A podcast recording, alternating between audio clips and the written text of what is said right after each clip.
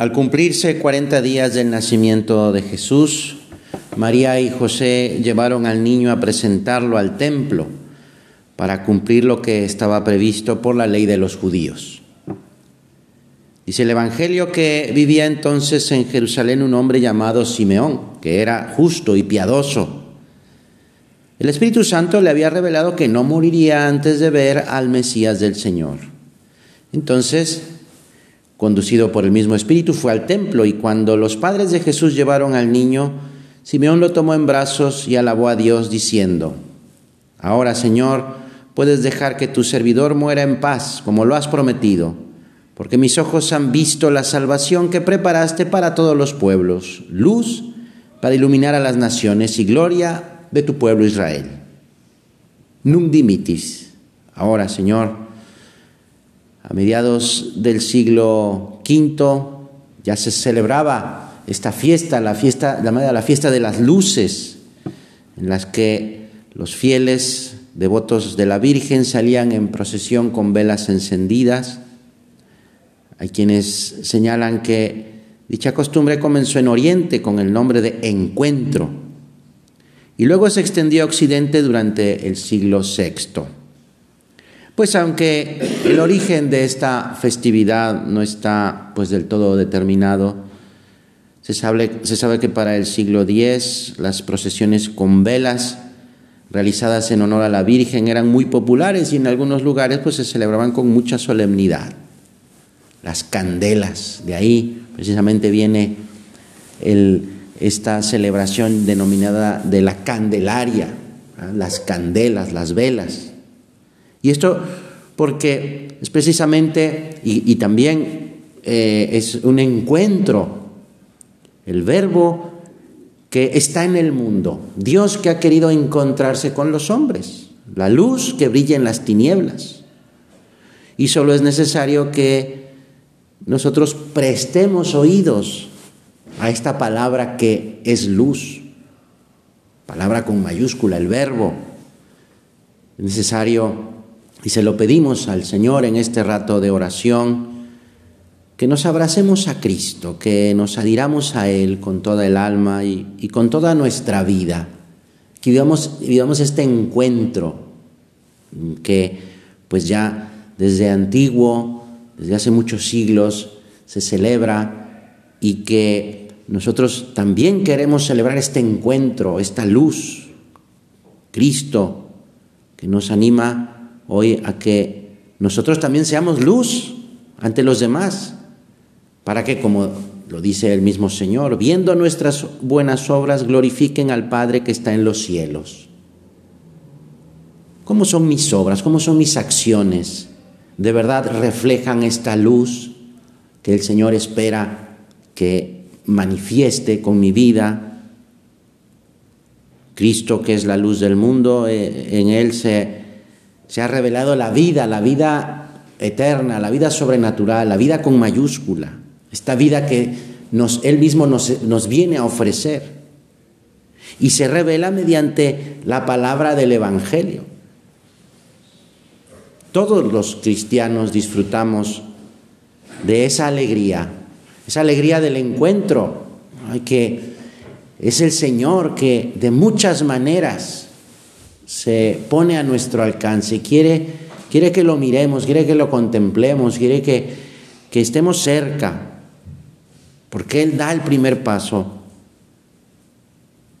A cada uno de nosotros, el mismo Cristo, nos sale al encuentro y se nos presenta como, como el Señor, como el Dios de nuestra vida, como la luz que quita toda tiniebla luz para alumbrar a las naciones. Y lo primero que alumbra, que quiere alumbrar el Señor es nuestro corazón, nuestra vida. Jesús vive para darnos su vida. Y de este modo, Cristo es aquella luz, aquella vida que ha demostrado ser más fuerte que la muerte.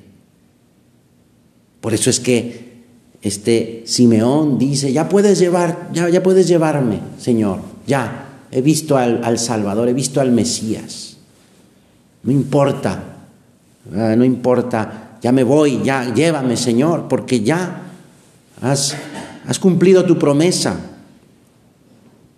En Él, en Jesús, está la vida, la vida divina que, que da sentido, es decir, que, que me da razones para vivir esta vida y no otra, esta, mi vida.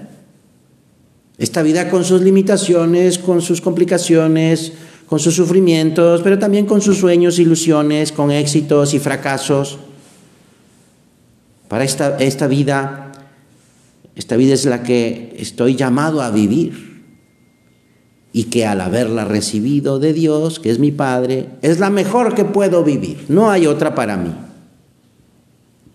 Claro, pero es en ese encuentro, es en esa iluminación de Jesús.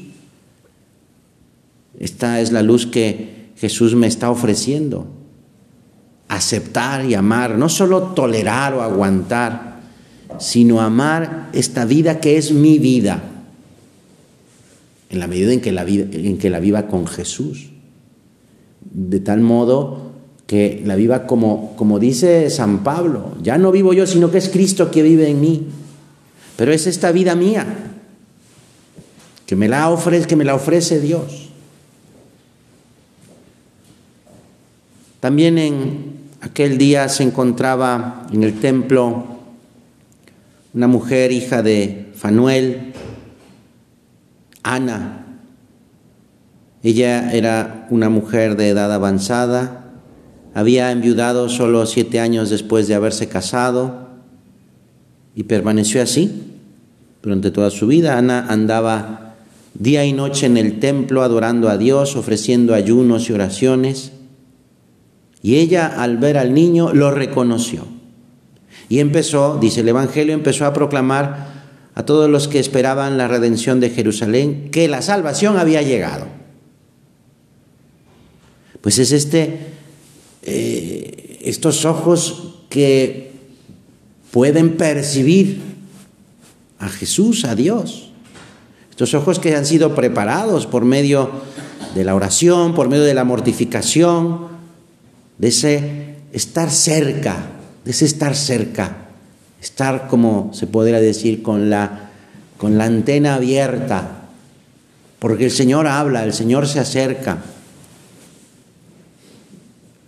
Y, y es capaz de descubrir o de reconocer a Jesús que está presente y no queda todo en, en, esa alegría del encuentro, de saber que Dios me ilumina, sino que ahora Ana da un paso más, empieza a proclamar, empieza a proclamar que la salvación ha llegado. Claro, es el apostolado. Ese apostolado es ese anuncio de la salvación, ese anuncio de que Jesús está presente.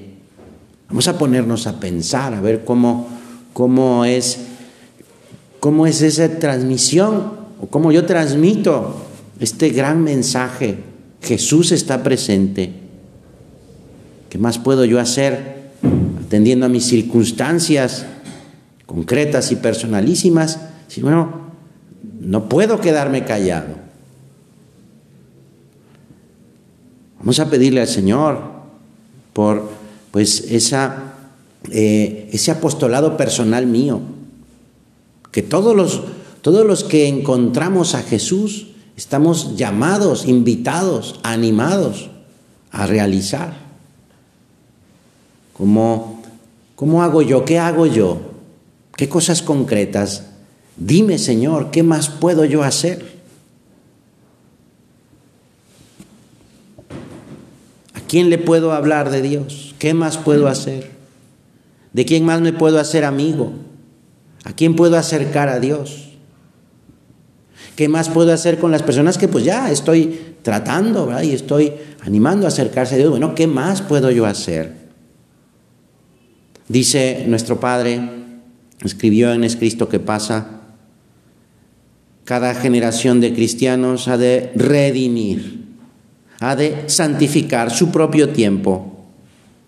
Y para esto se necesita comprender y, y compartir las ansias de los demás, sus iguales, a fin de dar a conocer con don de lenguas cómo hay que corresponder a la acción de Dios, al amor de Dios, a esa luz, a ese encuentro. A nosotros los cristianos nos corresponde anunciar en estos días a este mundo del que somos y en el que vivimos el mensaje antiguo y nuevo del Evangelio. Claro, es ese Jesús está presente. Dios es el Emanuel, el Dios con nosotros. Y comunicar este ideal de vida cristiana, este encuentro con, con el Señor. Y que todas las personas vayan teniendo esa, esta misma experiencia de un encuentro personal e íntimo con, con Jesús. En la oración, sobre todo en la oración, en los sacramentos, sobre todo en los sacramentos. Qué importante es la vida sacramental. Y que de ahí esa, esa riqueza enorme, fundamental, que necesitamos todos, pues es, misión nuestra, de todos los bautizados, y que la misma iglesia espera de cada uno. En una conferencia, C.S. Lewis, este escritor eh, europeo, decía que nuestra tarea consiste en exponer lo eterno, lo mismo ayer, hoy y mañana, en el lenguaje de nuestra época y en otro momento de esta misma conferencia decía, también tenemos que, también tenemos que, que aprender y dominar el lenguaje de nuestra audiencia. Es a lo que se refiere nuestro Padre con el don de lenguas, como sabemos. Y sigue diciendo, Luis, hay que traducir cada, cada trozo de nuestra teología a la lengua cotidiana. Y esto mismo sirve de gran ayuda para nuestro propio crecimiento espiritual.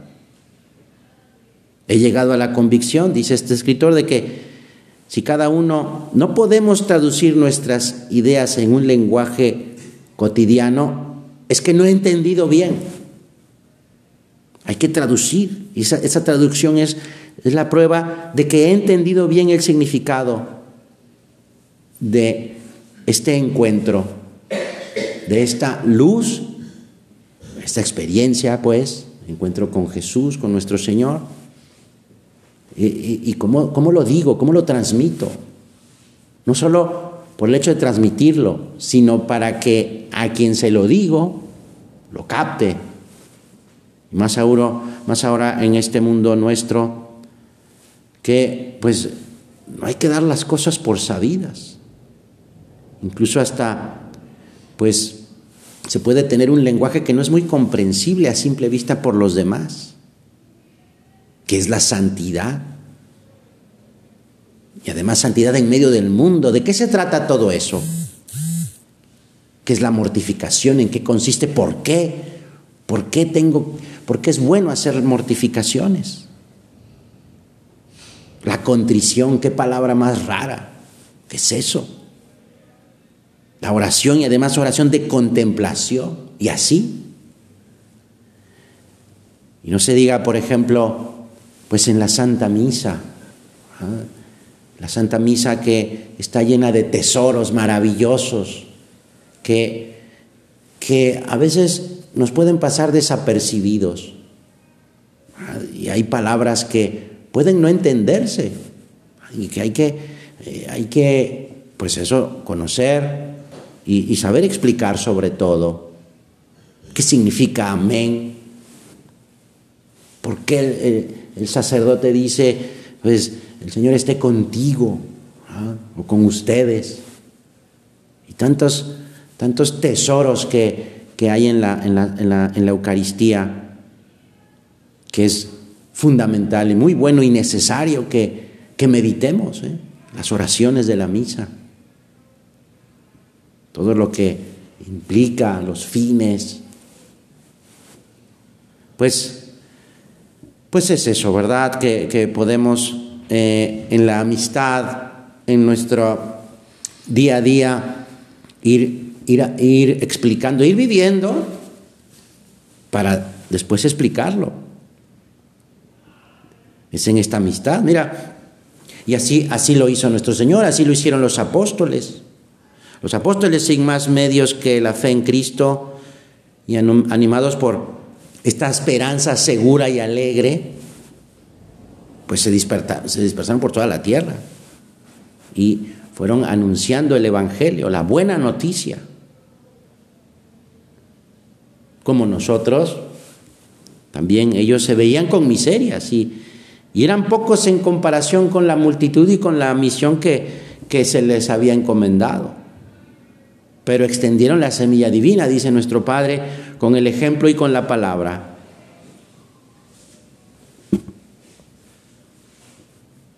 Ya sabemos que hay dificultades, sí, porque el ambiente no es, no es propicio, nunca ha sido propicio desde el mismo inicio del cristianismo, nunca ha sido un tiempo propicio. Pero como decía San Pablo, la palabra de Dios no está encadenada. Cada uno podemos hablar de Dios aunque a veces, como dice Camino, el surco donde caiga no sea, pues no esté preparado. Pero muchos pocos hacen un montón. Cada, cada uno, desde nuestro lugar, nuestra parcela, si hablamos de Dios con nuestra vida, con, nuestros, con nuestras acciones, estamos corredimiendo. Señor, que seamos buenos instrumentos en tus manos. Para esto necesitamos ser muy sobrenaturales, tratar a Jesús, rechazar todo lo que me aparte de Él, la pereza, la rutina, y también lo que nos aparte de los demás, el egoísmo, la destemplanza, la comodidad. Claro, podemos pensar, bueno, ¿por qué Dios no podría anunciarse directamente sin nuestra colaboración? Dios parece esconderse para hacerse presente por medio de sus criaturas. Somos instrumentos. Si parece silencioso es para que nosotros no seamos mudos, para hablar a través de nosotros. Dios habla por medio de testigos porque quiere conceder al hombre cooperar en su vida y en su obra. Fíjate, el Señor confía en cada uno de nosotros para que sigamos evangelizando, sigamos hablando con nuestra vida de Él. Por ejemplo, cuando dice el Señor, sean santos porque yo soy santo, no intenta pues cargarnos con un peso grande, sino precisamente presentarnos una, una vida más extensa, más elevada, más de acuerdo a esta luz que nos está ofreciendo. Y este, esta misión o este reto que, que Dios mismo plantea con la encarnación es precisamente hablar de Dios con nuestras propias palabras, desde nuestra propia experiencia, con el mismo lenguaje con el que el hombre habla de, de fútbol, de, de comida, de política, Dios, Dios no es una, no es, por supuesto no es un tema más, pero sí utiliza, quiere, quiere que utilicemos las palabras cotidianas. Pero eso sí, fundamentado o apoyado siempre en medios sobrenaturales, la oración, las pequeñas mortificaciones, el trabajo intenso y bien hecho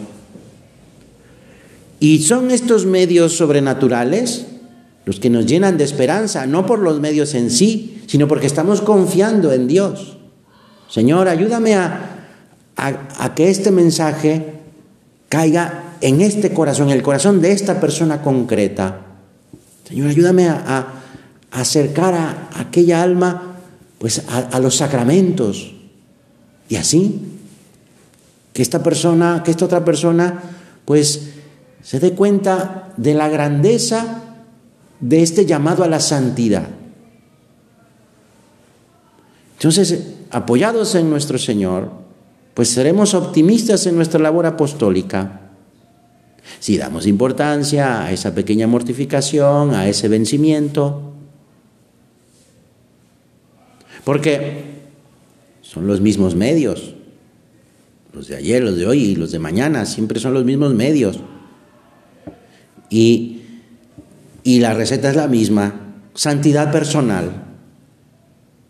Claro, no es que lleguemos a la santidad personal y entonces ya empecemos, no, no, es en la búsqueda, en la lucha por la santidad personal. Es la lucha ascética.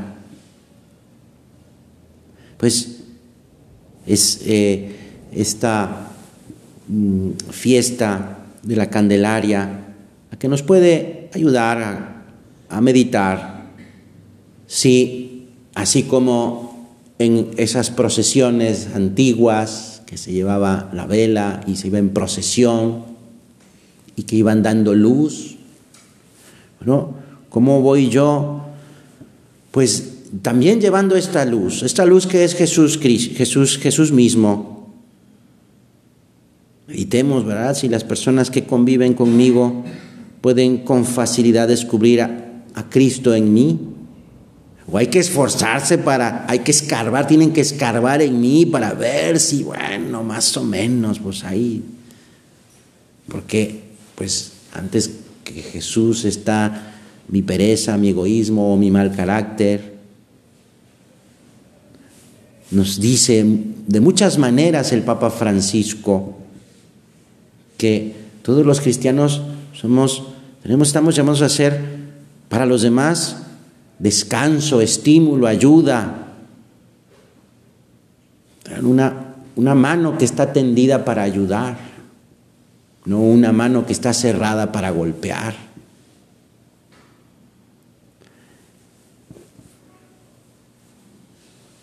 Qué importante, ¿verdad? Qué importante es, es, dar ejemplo, dar testimonio de esta caridad, de este amor real, este amor de que somos portadores para llevarlo, para manifestarlo a los demás. Predicando con el ejemplo de lucha, ¿eh? No de perfección, de lucha. Ejemplo que se ve, que, que convence, que anima, que acerca. Claro, esto, ¿cómo poder hacerlo? Pues es un misterio, el misterio, el misterio de la gracia, de cómo actúa la gracia. Pues es ese dejarme llevar por la gracia. Es un misterio, pues como es un misterio el dolor, como es un misterio el sufrimiento, que incluso y sobre todo ahí también, en el dolor, en el sufrimiento, también se puede dar testimonio. Y bueno, pues para muestra tenemos ejemplos de personas que, que acercaron a otros a Jesús. La samaritana, por ejemplo, que después de su conversión, después de haber platicado con el Señor, se fue a la ciudad y dijo a sus vecinos, vengan a ver un hombre que me ha dicho todo lo que ha hecho. ¿No será este el Mesías? Muchos de sus vecinos fueron a, verlo y cuando vieron a Jesús creyeron en él y dijeron a la mujer, ya no creemos por tu palabra, pues nosotros, hemos, nosotros mismos hemos visto y conocido que este es verdaderamente el Salvador del mundo. Claro, la mujer se pudo haber quedado ahí platicando con el Señor, y muy bien, pero ella va y, incluso en, eh, eh, de manera, a manera de, pregunta, cuestionando, poniendo la cuestión, no es cuestión de decir, es el Mesías, no, no. a ver, vi a, a Jesús, ¿no será este el Mesías? Ven a verlo, vengan a verlo. Entonces, ese es el, parte del apostolado, como sabemos. Enfrentar a las personas con, Jesús, enfrentar en el, en el buen sentido de la palabra, o sea, poner frente a frente. Señor, te pedimos que sintamos la urgencia de hacer mucho apostolado. Desconocer a Jesucristo es desconocer el misterio de Dios es desconocer la posibilidad de la salvación. Qué tremenda tragedia desconocer que puedo ser salvado. Qué tristeza que pueda haber un alma que, que no sepa que, que Dios la llama a la salvación. Desconocer esa dimensión trascendente del hombre. En resumen, es desconocer la vocación de hijo de Dios, ese destino eterno. Ese es la, desconocer la razón de, de nuestra existencia, de la esperanza, de la felicidad, por no conocer a Jesús. Y por desgracia sí, hay muchas personas que no conocen a Cristo. No, no nos podemos quedar callados o indiferentes. Pero ojo, no conocer a Cristo en el sentido de decir, bueno, hay personas que sí saben que Dios existe, pero, pero no van más allá, porque nadie les ha dicho. Conocer a Jesucristo, sí, ahí está, ¿verdad? Saber que existe, pues sí, ahí está, en la iglesia, ahí. Pero pero mm, porque nadie les ha invitado o animado a, a tener ese encuentro personal en la oración.